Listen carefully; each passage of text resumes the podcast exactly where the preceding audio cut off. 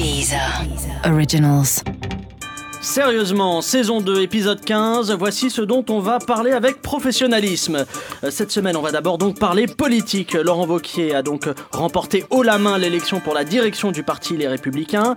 Quels sont les chantiers qui attendent l'homme à qui beaucoup de gens reprochent d'avoir retourné sa veste? Alors que franchement, si on essaye d'être objectif, c'est totalement faux, c'est plus une parka euh, qu'il a retourné.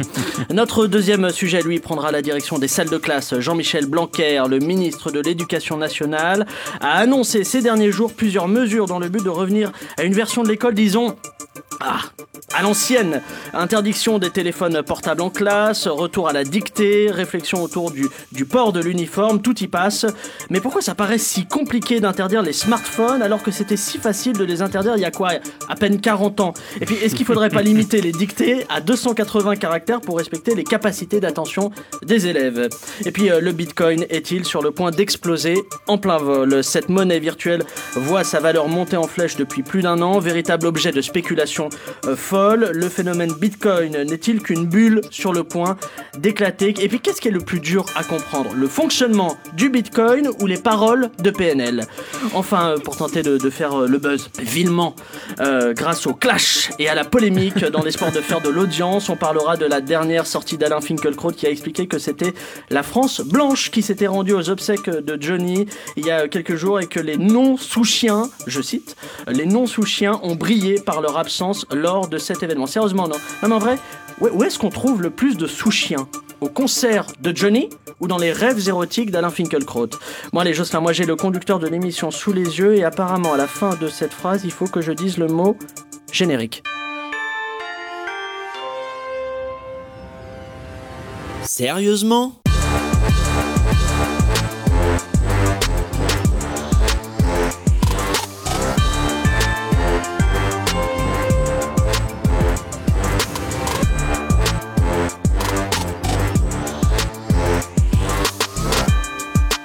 Bonjour et bienvenue dans Sérieusement, le podcast d'actu avec des blagues dedans. Et je suis très heureux de vous retrouver cette semaine avec autour de la table du beau monde, il faut le dire.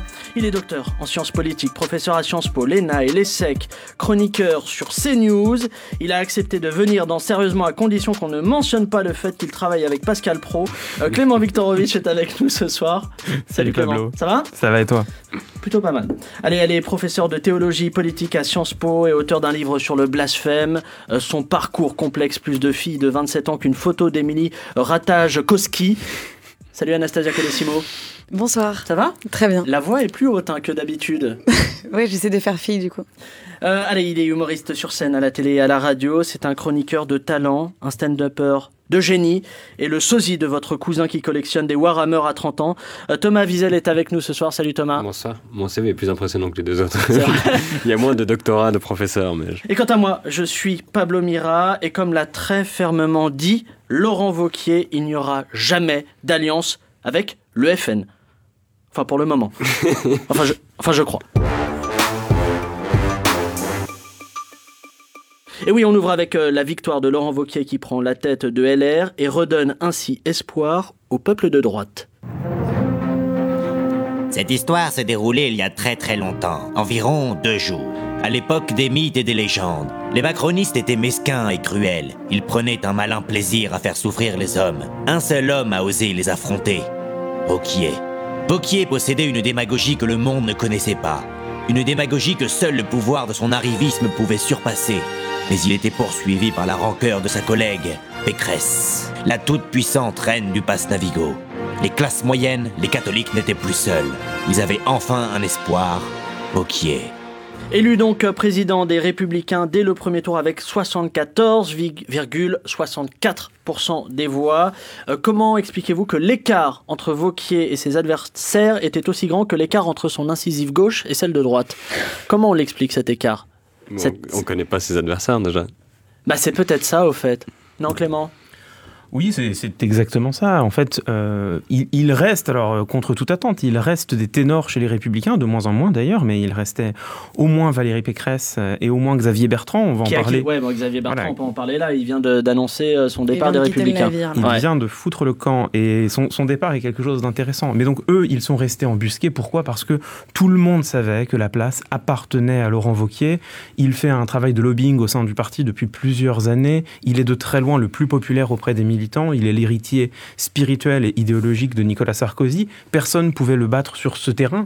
Donc euh, tous les autres ténors se sont bien gardés d'y aller, car mieux vaut ne pas mener une bataille que d'engranger une défaite. Et donc euh, sont restés Florence Portelli, qui était une candidature de, de témoignage. Elle était là finalement pour faire deux choses, représenter François Fillon d'une part, et puis envoyer deux, trois baffes à droite à gauche parce que ça semble être son grand plaisir. Et puis Maël de Calan, qui en fait pensait Je qu'il... connais pas. Alors, Là, j'ai- Là, j'ai pas. Je suis désolé. Je vais regarder sur Wikipédia si j'aime. Eh je- oui, Ils ont supprimé son article. C'est ça, elle a elle-même supprimé son article avant. neuf- alors il, il, un Maël de Calan. C'est vrai Oui, oui, c'est Eh ouais, c'est un homme. Mon Dieu, l'enfer. En fait, Maël de Calan, qui est l'héritier désigné d'Alain Juppé, et lui, contrairement à Florence Portelli, c'est ça qui est intéressant, il, il pensait qu'il jouait quelque chose. Il pensait qu'il était en mesure de, de De gagner. rassembler des gens euh, autour d'une ligne euh, idéologique Exactement, d'avoir 10, 20% des voix, c'est ce qu'il espérait, ce qui lui aurait permis de peser au sein des Républicains et d'incarner une, une véritable aile sociale. En l'occurrence, c'est pas le cas, ce qui fait qu'aujourd'hui, le résultat, c'est quoi? C'est un parti qui, cette fois-ci, est recentré derrière une ligne qui est Ouais. une ligne claire, c'est une ligne dure sur les questions sociales, dure sur l'immigration, conservatrice sur les valeurs, plutôt proche de la droite chrétienne, c'est la droite de Laurent Wauquiez. Et puis, il n'y a, y a- il y a pas que la ligne, il y a aussi une question politique. Il a fait le job. Il a fait le job, ça fait des années et des Ouais, années il qu'il laboure le terrain. que Laurent Et là, Wauquiez, c'est- c'est un homme qui n'a jamais perdu aucune élection quand même. Euh, donc euh, il a un assentiment, euh, enfin, il est plutôt considéré comme pro quand même. Euh, moi, j'ajouterais qu'il y a une ambiguïté chez, chez Laurent Wauquiez. Alors, non, d'abord, sur le fait qu'il a été élu comme ça, euh, c'est quand même le destin de beaucoup de partis. Castaner a été élu Ouais. récemment à la tête Ouais. d'En Marche aussi, c'était téléphoné, on savait que ça allait être lui, etc. Mais il n'y a pas d'autres candidats, même. Oui, enfin, Castaner. oui, oui, Cas- oui. Castaner n'avait même, voilà, n'avait même oui, pas donc, de concurrent. donc- oui, donc là, en fait, les, les par- non, mais les partis fonctionnent beaucoup comme ça. Les Mm. partis fonctionnent beaucoup sur le fait qu'il y a une figure euh, sur laquelle tout le monde s'accorde à peu Donc près. les élections dans des partis, c'est des fausses élections. Bah, c'est pas, pas vrai. Les Républicains, ils ont eu un gros problème. Vous vous souvenez l'élection Ouais, Copé, euh, euh, Copé Fillon. Copé-Fillon, ça a été une tous les catastrophe. congrès du Parti socialiste ont toujours été des moments où ils se sont entre-déchirés, où il était difficile, difficile de savoir qui allait gagner à l'origine. Là, c'est un parti exsangue. Euh, Il y a une figure qui veut bien euh, y aller, euh, c'est Vauquier. Vauquier, d'ailleurs, a, a été le seul qui n'a pas négocié avec les équipes Macron, puisque on sait, et de Valérie Pécresse et de Xavier Bertrand, que même s'ils n'ont pas négocié directement, il y a eu des tractations. C'était possible de s'imaginer qu'ils qu'ils rejoignent En Marche à un moment. Vauquier a été le seul à rester sur une ligne, les Républicains, de manière excessivement claire. Euh, là où j'ajouterais- quand même un peu de, de nuance, c'est que là où Fillon euh, était un vrai libéral euh, sur les questions économiques et un vrai anti-libéral sur les questions de société, on voit que Vauquier essaye de, de créer une sorte de troisième voie. C'est pour ça qu'il y a, il y a quand même une vraie question sur l'électorat du FN pour Ouais. lui derrière. C'est qu'il reste très anti-libéral politiquement. Et sur les questions économiques et sur les questions de l'Europe, Il, il, est essaye d'être ambigu. anti- il essaye d'être Bah, C'est-à-dire qu'il est, il, il, il, il est un peu du chaud et du froid. Euh, il est à la fois libéral parce que le cœur de l'électorat de droite, c'est quand même un, électorat économiquement assez libéral. Et en même temps, Mais- l'électorat Front National, il y a toute une droite qui est de plus en plus antilibérale économiquement. Et surtout, il y a cette question de l'Europe derrière euh, qui est très très forte. Alors après, après euh, l'officialisation de, sa victoire, euh, Laurent Wauquiez a tenu à fêter la chose comme il se doit. Euh, notre reporter était sur place pour suivre cette folle soirée. On écoute. 20h30, au QG des Républicains, l'ambiance est euphorique. Les plus raisonnables se contentent d'un coca décaféiné, pendant que celui qu'on surnomme Magic Lolo sort le grand jeu, bien loin de l'attitude austère qu'on lui prête souvent. Champomy 92. Attention, ça pique le nez. 22h30, le disque laser du groupe Les Prêtres tourne en boucle et leur tube, Spiritus Dei, résonne pour la troisième fois de la soirée. Surexcité par tout le sucre des fraises Tagada qu'il a ingéré, Laurent Wauquiez se joint à la chenille lancée par Valérie Pécresse. 23h, Laurent Wauquiez s'est isolé pour récupérer après une partie endiablée de Jenga. Je profite de cet instant de répit pour l'interroger. Monsieur Wauquiez, comment vivez-vous cette victoire? Ah, appeler mes parents, je dois. Papa, maman, Vous devez prévenir vos parents vous avez gagné, c'est ça? Non, là, il faut que je demande la permission. La permission de minuit, il faut que j'appelle papa. Je laisse Laurent Wauquiez emprunter mon téléphone et composer le numéro de ses parents qu'il a griffonné sur un bout de papier. 23h30, les yeux bouffis de sommeil, Laurent Vauquier attend sur le parking que ses parents viennent le chercher. Un van s'arrête à sa hauteur. Le petit Laurent s'apprête à monter, mais lorsque la porte s'ouvre, j'aperçois la présidente du Front National, Marine Le Pen. Salut mon petit Lolo. Tu veux des bonbons à la gélatine de porc? J'en ai plein dans mon camion. Allez, monte. On jouera au docteur comme la dernière fois. Mon devoir d'objectivité m'imposant de rester passif face à cette scène tragique, je regarde le van s'éloigner, avec à son bord le nouveau président des Républicains en larmes, tandis qu'il frappe aux vitres du véhicule. Alors, est-ce que cette victoire de, de Vauquier va donner naissance à autre chose qu'une sextape avec euh, Marine Le Pen? Euh, Un Vauquier, c'est un FN euh, soft, un FN déguisé ou pas? Bah, on a l'impression, je pense que si on prend le programme de, de Vauquier, ses déclarations de ces deux dernières années, on enlève son nom, puis on demande à des gens il y a 10 ans qui a dit ça, la réponse c'est Jean-Marie ou, ou Marine Le Pen. Il y a, Vous il y a venez de des- me niquer le quiz qui vient de qui va suivre. c'est vrai non, c'est vrai que ça se rapproche. Non, en vrai, en vrai c'est vrai. Ouais, c'est- aussi Nicolas Dupont-Aignan qui me fait rire, qui fait des ouvertures à, à Vauquier, qui est devenu un peu le Jean-Vincent Placé de l'extrême droite, qui essaie de lécher un peu tout ce qui monte pour essayer de se placer.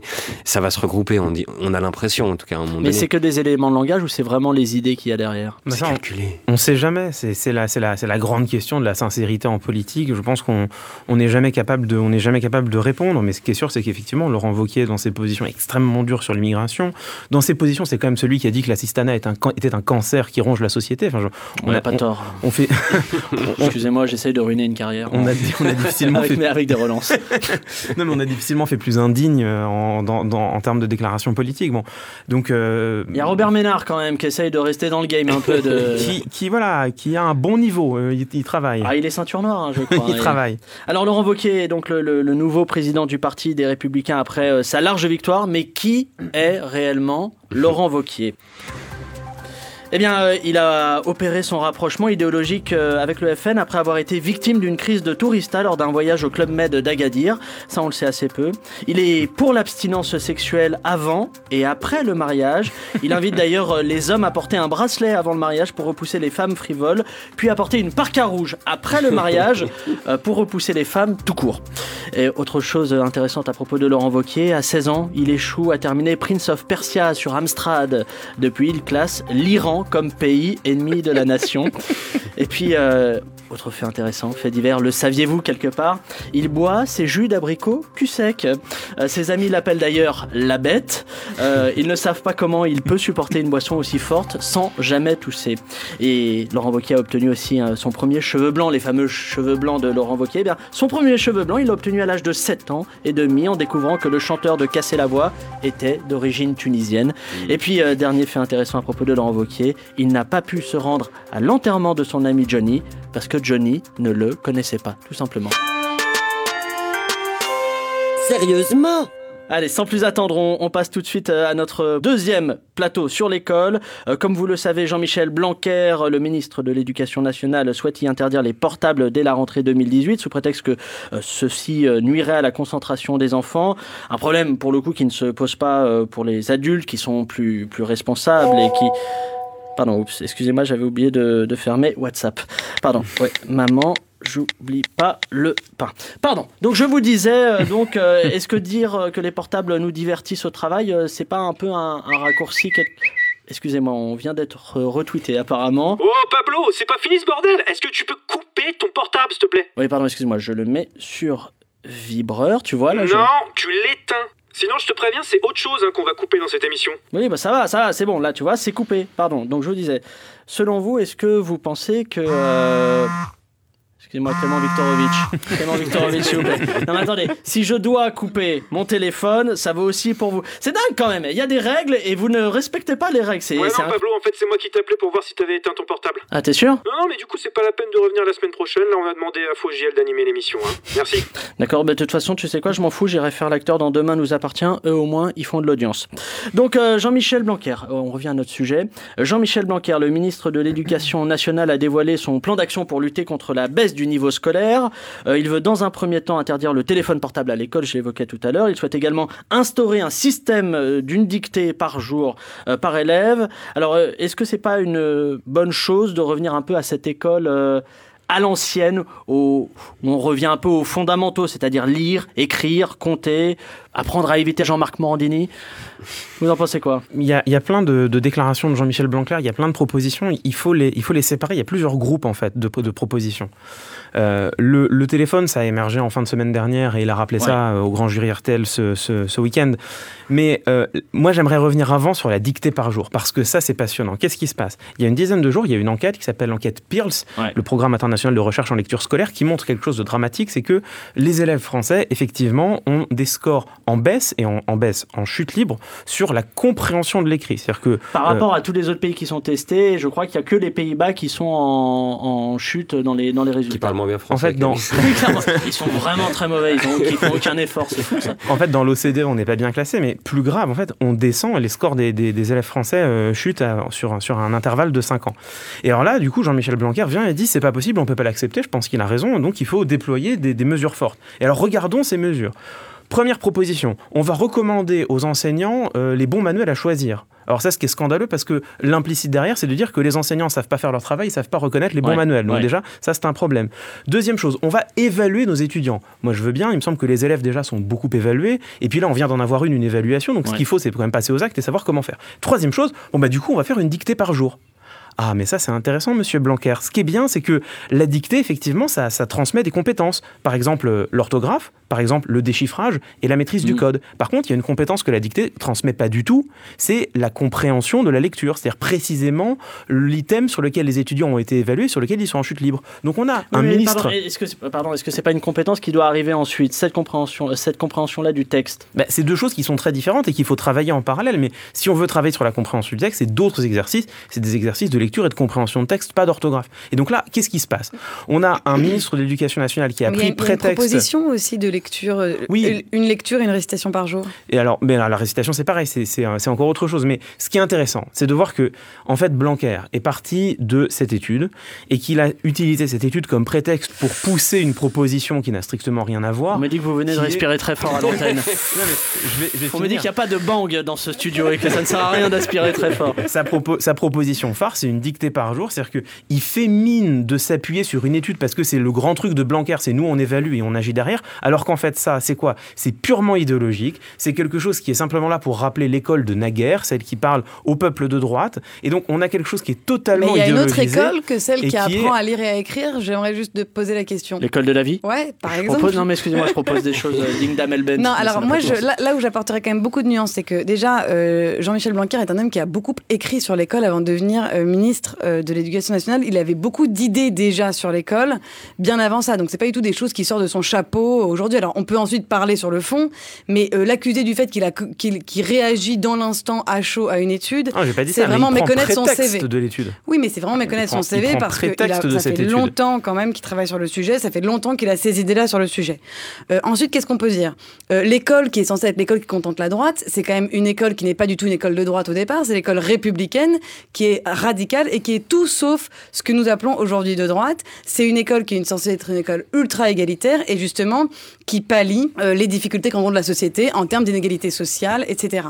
Euh, qui veuille interdire les portables, bah, Mazel Tov. Enfin, comment on pourrait ne pas se réjouir de ça? Qui veuille instaurer une dictée quotidienne? Alors ça, effectivement, il y a une difficulté là-dessus, qui est que c'est une mesure que tout le monde a proposée euh, et on voit mal comment la mettre en place et voilà euh, laisser aussi la place aux enseignants de trouver leur propre pédagogie. Mais en revanche, quand il parle de blues, qui quand même a été le marqueur le plus fort euh, en France euh, des écoles publiques et euh, de l'ascension sociale aussi qui était possible parce que les enfants se rencontraient, se mélangeaient, peu importe d'où ils venaient, euh, que euh, ils disent qu'il faille réciter, etc. Des textes, je, je vois Mais vraiment pas où est le Attendez, problème. Je vois pas, vois le reproche en fait. Sur le dossier, moi j'aimerais bien avoir le point de vue de Thomas quand même. Alors je- tu me dis si je dis une connerie, tu as grandi en Suisse, Ouais. tu as été scolarisé en Suisse. Mhm. Comment tu vois ce truc-là? Bah, la chorale et l'uniforme, moi ça me fait.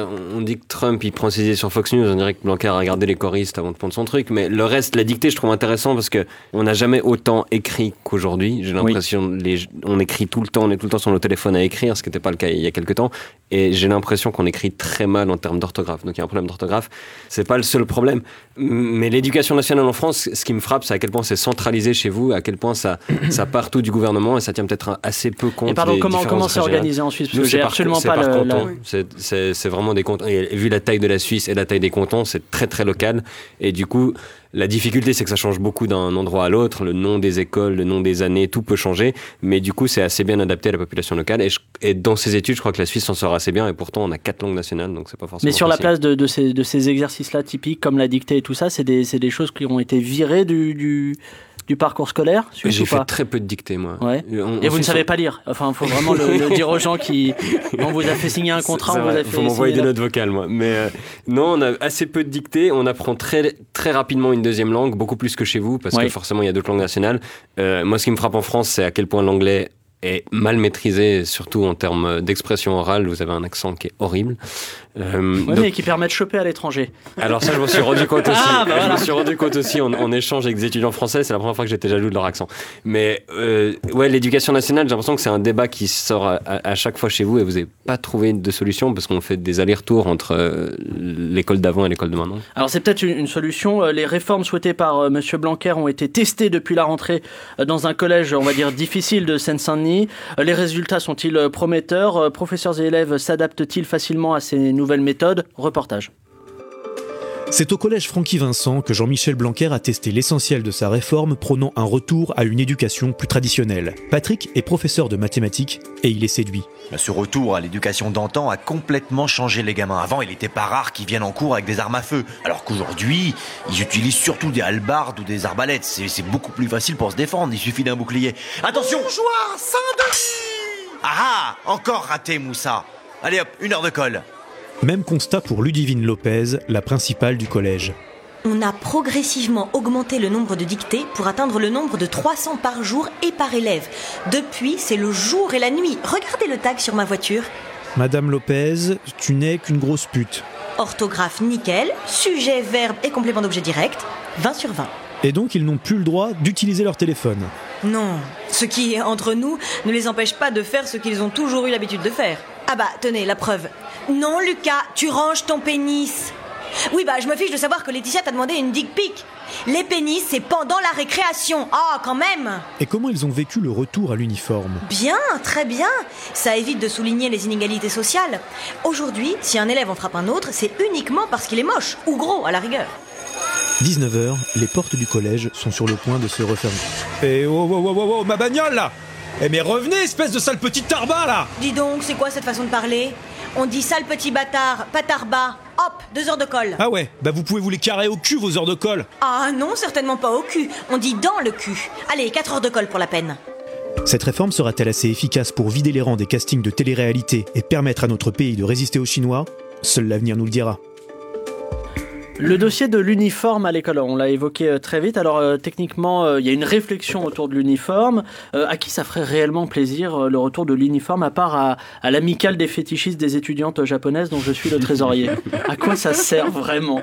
Là aujourd'hui, est-ce que c'est débile aujourd'hui en 2007 d'avoir une réflexion sur l'uniforme? Mais ça fait plaisir aux électeurs de droite très, tra- très traditionnalistes et nostalgiques de l'école d'antan.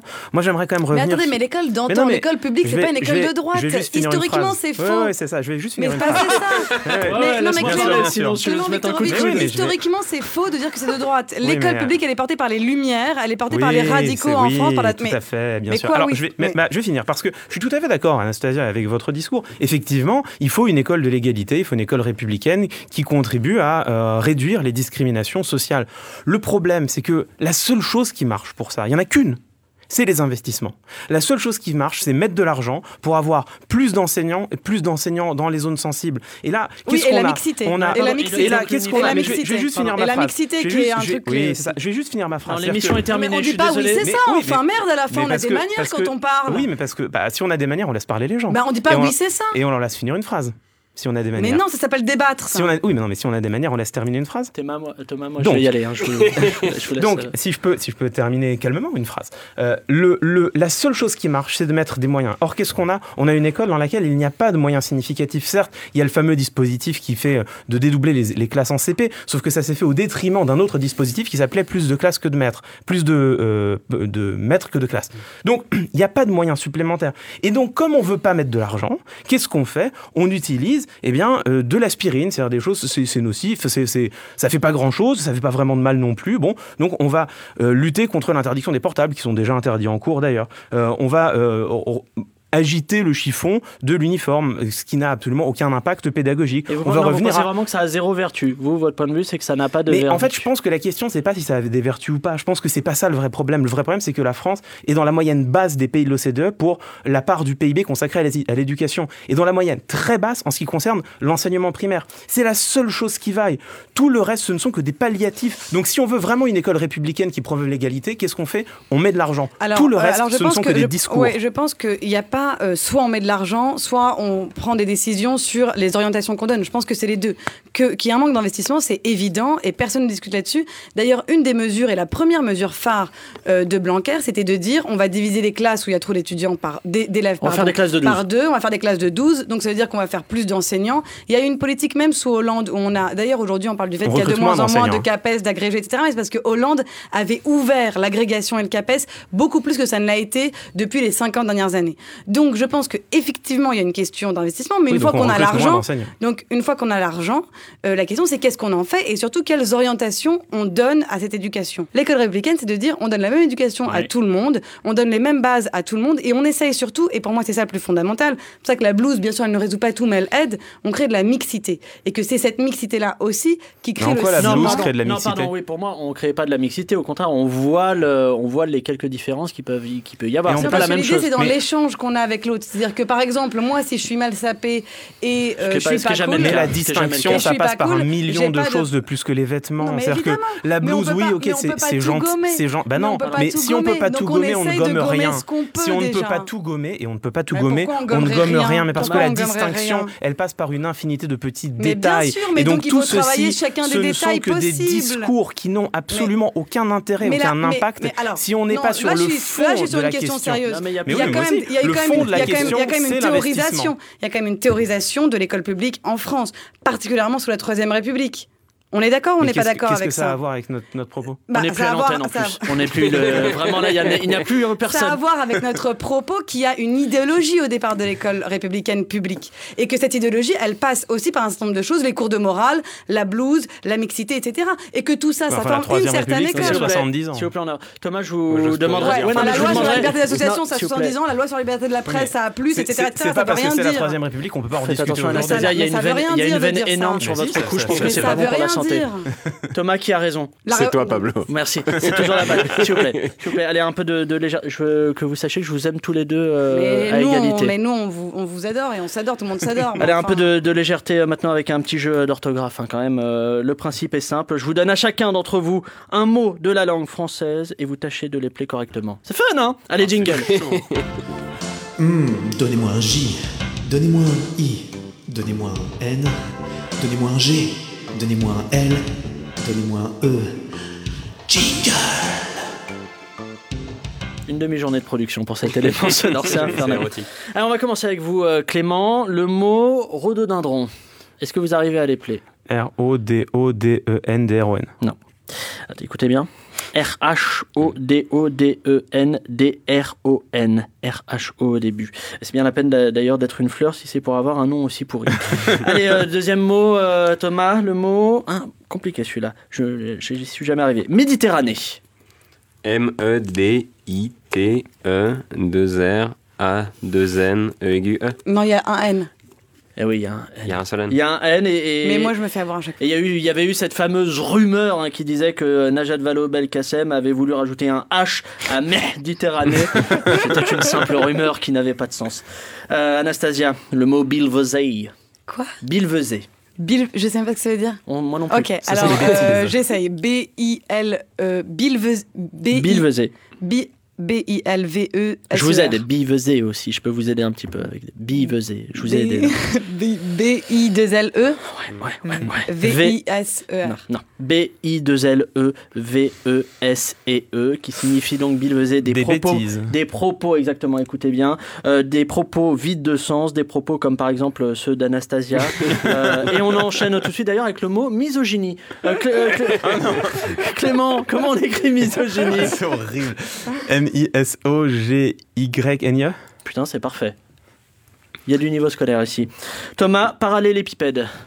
Et après, j'arrête ce jeu. Et après, j'euthanasie ce jeu. P-R-A-2-L, E aigu, L. C'est pas mal. aigu. Ouais, ouais, ouais.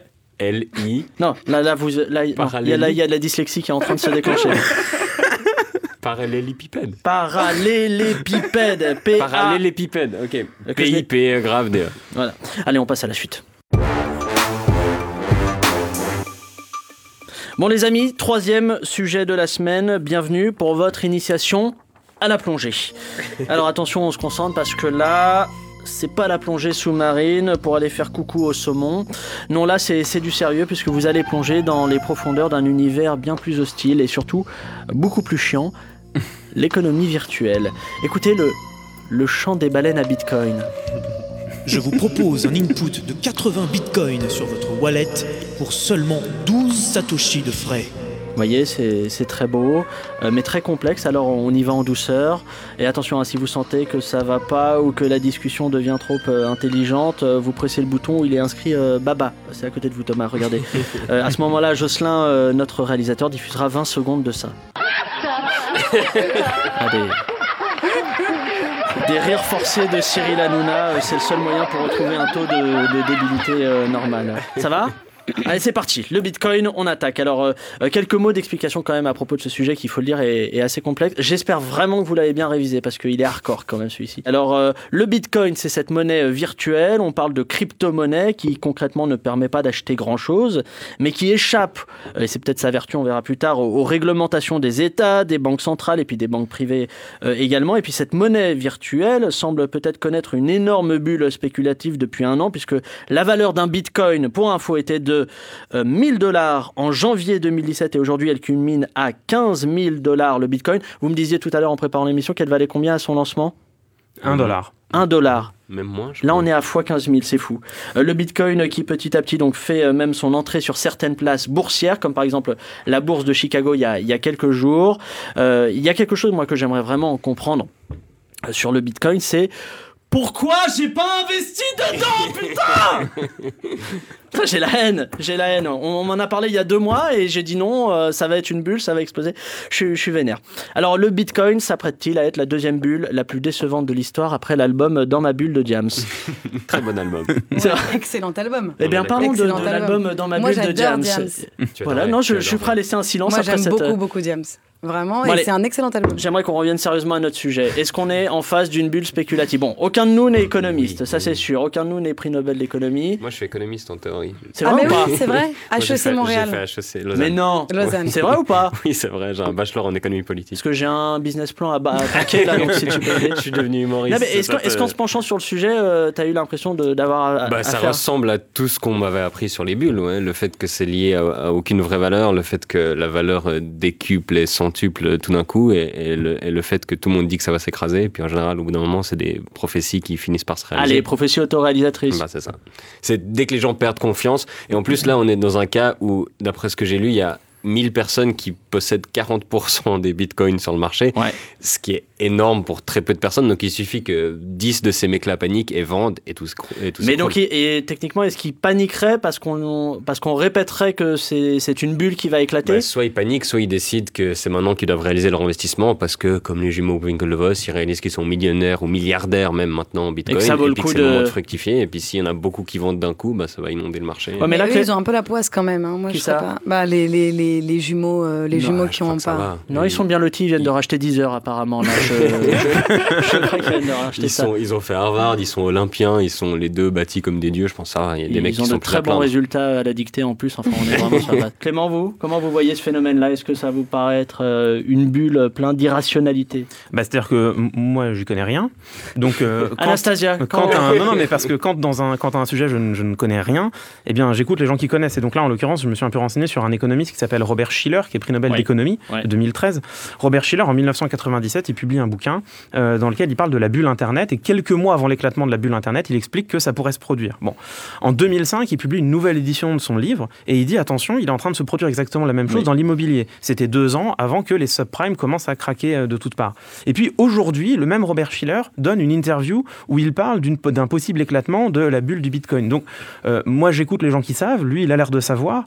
Et effectivement, quand on regarde quand on regarde la courbe classique euh, d'une bulle, on y est. C'est-à-dire qu'il y a une première montée, il y a généralement un, peu, un premier creux euh, en, tout début de période où on se dit, tiens, finalement, en fait, ça peut descendre et puis ça résiste, ça remonte. Tout d'un coup, il y a un emballement. Et là, on est en, en manifestement plus ou moins au sommet où on s'approche peut-être du sommet de l'emballement. Donc, ça ressemble à une bulle. Après. Euh, et alors, voilà. qu'est-ce qui fait le succès d'un.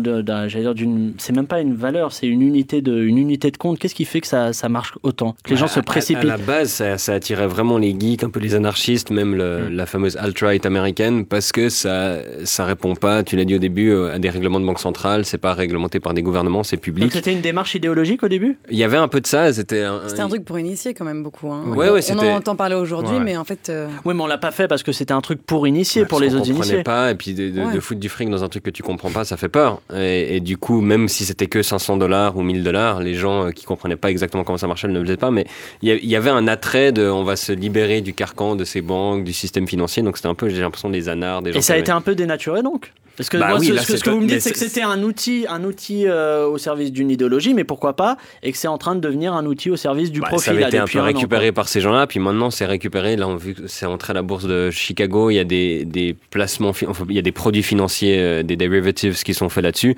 Et l'industrie financière est totalement en train de, ré de, récupérer un truc qui était justement euh, fait pour lui échapper. Donc là, c'est totalement en train de rentrer dans le, dans le système à l'origine, financier. Ouais. Enfin, à l'origine, le Bitcoin, à l'origine, est un outil qui permet notamment de payer de manière très anonyme.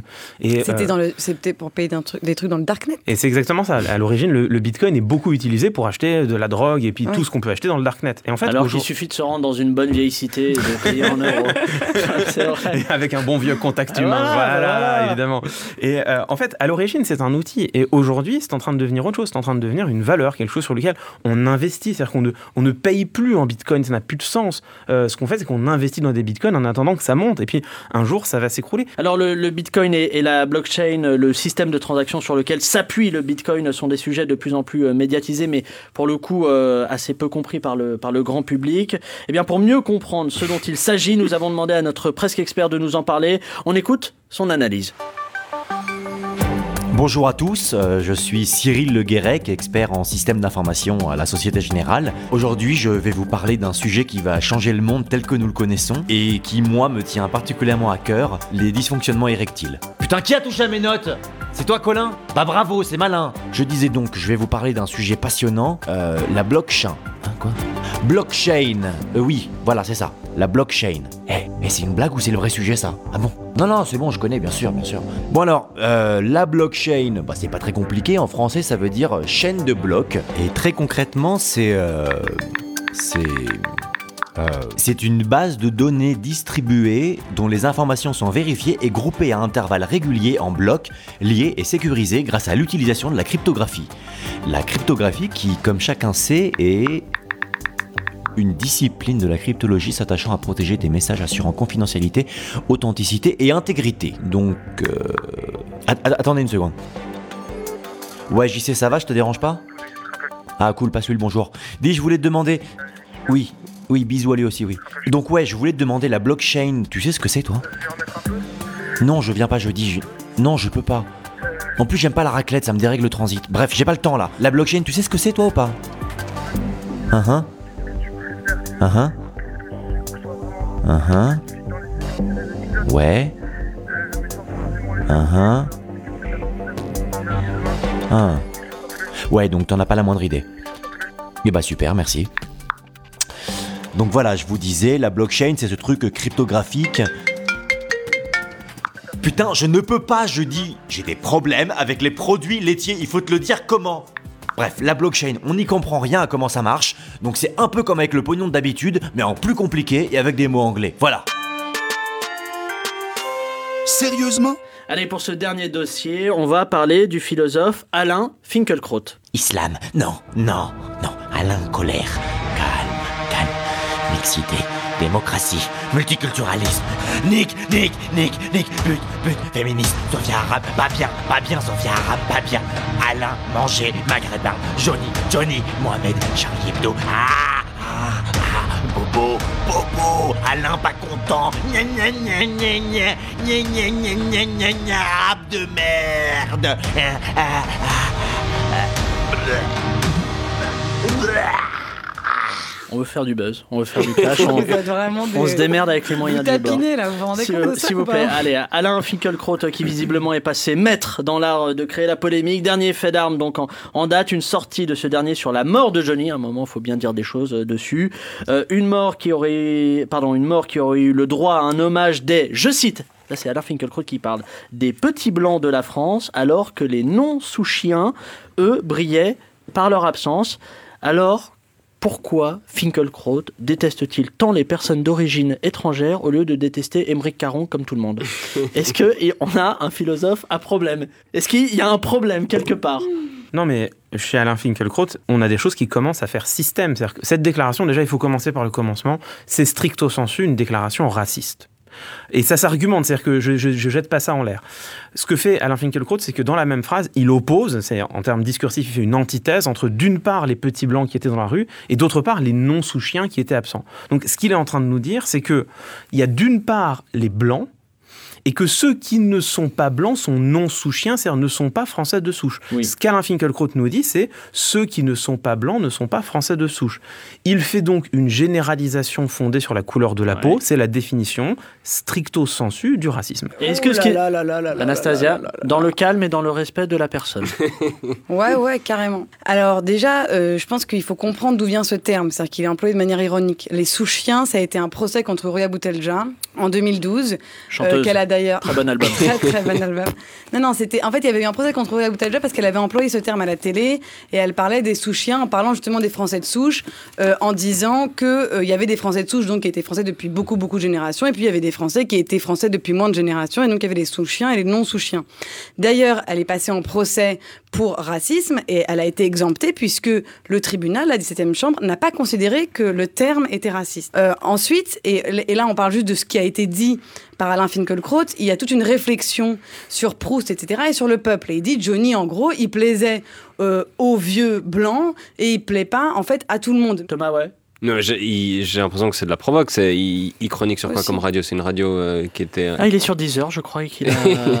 Non, c'est quoi la radio de la communauté juive de Paris? non, mais non, lui, il est sur France. Culture. Après, il est sur France Non, Culture. mais là, chronique, cette oui, chronique-là, sur, C'est sur RCJ, et, on en a parlé partout. J'ai l'impression qu'il y, a y un but de provocation. Il avait dit aussi que Balance ton porc, c'était pour euh, noyer le poisson de Ah, l'islamisme, ouais, ouais, je sais pas ça. quoi. Enfin, il y a un truc, il arrive à tout ramener à ça, ce qui est assez, c'est un talent, je pense, mais je sais pas s'il y a un quelconque intérêt à le dire.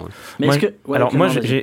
Entendu euh, la- l'argument d'Anastasia sur euh, c'est de l'ironie, c'est c'est ce qu'on entend en boucle depuis, deux, depuis de deux dire, jours, hein, c'est ce qu'il a aussi. essayé de dire. Moi, Mais en fait, pas sûr. C'est c'est toujours ce que fait Alain Finkielkraut, c'est-à-dire qu'il a une sortie qui est une sortie raciste, et derrière, quand il se fait taper sur les doigts, il dit non, mais c'était une blague. Quand il avait dit hier, l'équipe de France. Est-ce que je peux finir ma phrase Mais ouais, Hier- on peut discuter mais aussi. oui, mais ben, du coup, si on discute, je finis ma phrase. Donc, hier, euh, quand, quand euh, il disait l'équipe de France hier, c'est Black Blanc Beurre et aujourd'hui c'est Black Black Black, on lui dit c'est- pas un peu limite? Il fait non, mais ça c'est une blague. Aujourd'hui, il nous fait cette déclaration-là, on lui dit mais Monsieur Finkielkraut quand il fait non, mais c'est de l'ironie. Et puis derrière, quand, il, quand on lui dit alors le féminisme, il fait oui, enfin balance ton porc, tout ça on s'en fout. Ce qui compte, c'est les femmes qui n'ont pas le droit de marcher euh, dans la rue à la chapelle parce qu'elles se font harceler par un, on sait bien par qui. Donc il y a une obsession chez Alain Finkielkraut de cette question-là qui ramène toujours, à- en fait, à un mélange d'islam, de personnes issues de lecture et ramène-toi à ça. voilà, exactement. Et ensuite, derrière, le, le fond de son argument, parce qu'il faut revenir aussi au fond de son argument, parce que derrière, quand on lit la suite de la déclaration, ce qu'il dit, c'est on voit bien que les non-sous-chiens n'étaient pas là alors même que le divertissement devrait rassembler.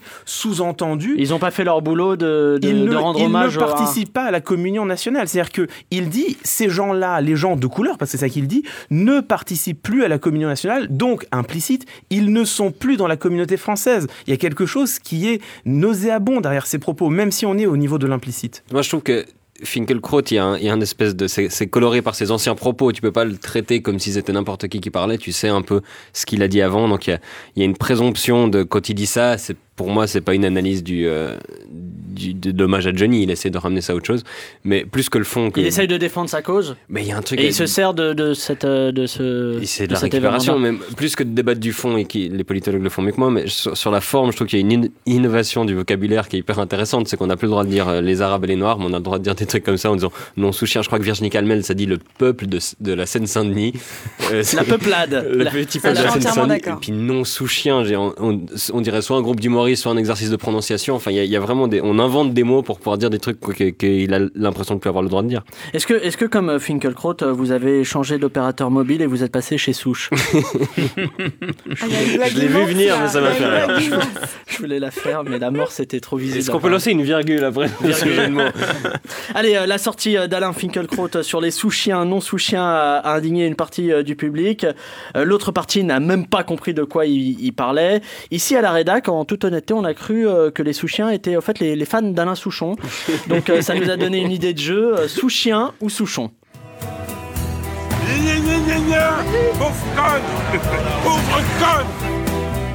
Le principe, il est archi simple. Je vous donne une proposition et vous devez me répondre par sous-chien, souchon ou les deux. C'est parti. On va voir si vous comprenez le concept. Avoir la classe même avec une coupe de merde. Souchon. C'était Souchon. Ah oui. Thomas a compris le principe. Ah, vous deux là, les- là j'ai l'impression que je répète. Souchon, sous-chien ou les deux.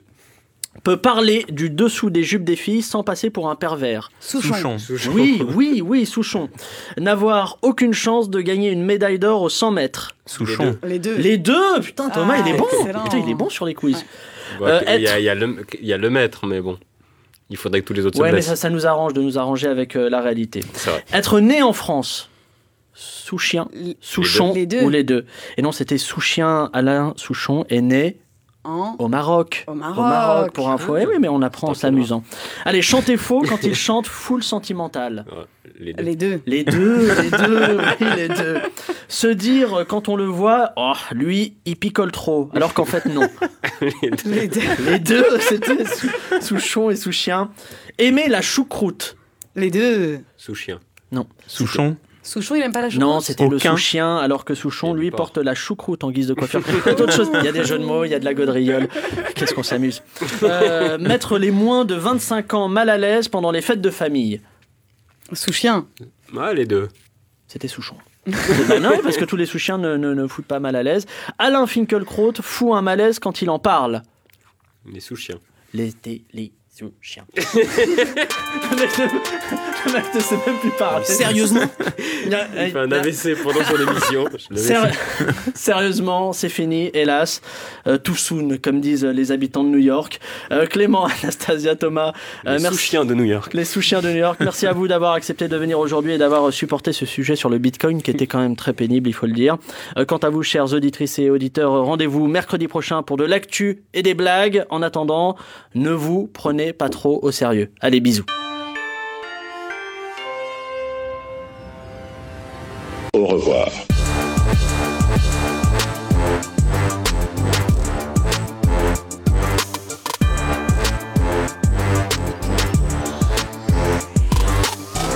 Comme S'il sur le te fric, plaît. par ailleurs. Moi, je voulais juste rajouter un, élément qui était quand même que Clément est très musclé. ça n'a aucun rapport, mais il a vraiment. Et ça, les gens l'ignorent parce qu'ils le voient sur CNews, RTL, tout ça.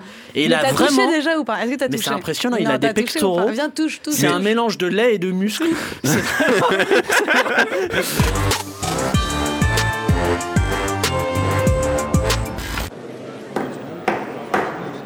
Messieurs, dames, place aux enchères, 10 heures. 5 millions ici. Ah, ça s'emballe, 12 millions. 20 millions par là. Oh, 31 millions. 39 millions ici. 43 millions pour madame. 43 millions une fois, 43 millions deux fois, 43 millions trois fois. Allez, c'est cadeau. Abonnez-vous à Deezer Premium Plus et profitez de plus de 43 millions de titres sans aucune contrainte, même sans réseau. Deezer, le streaming made in France.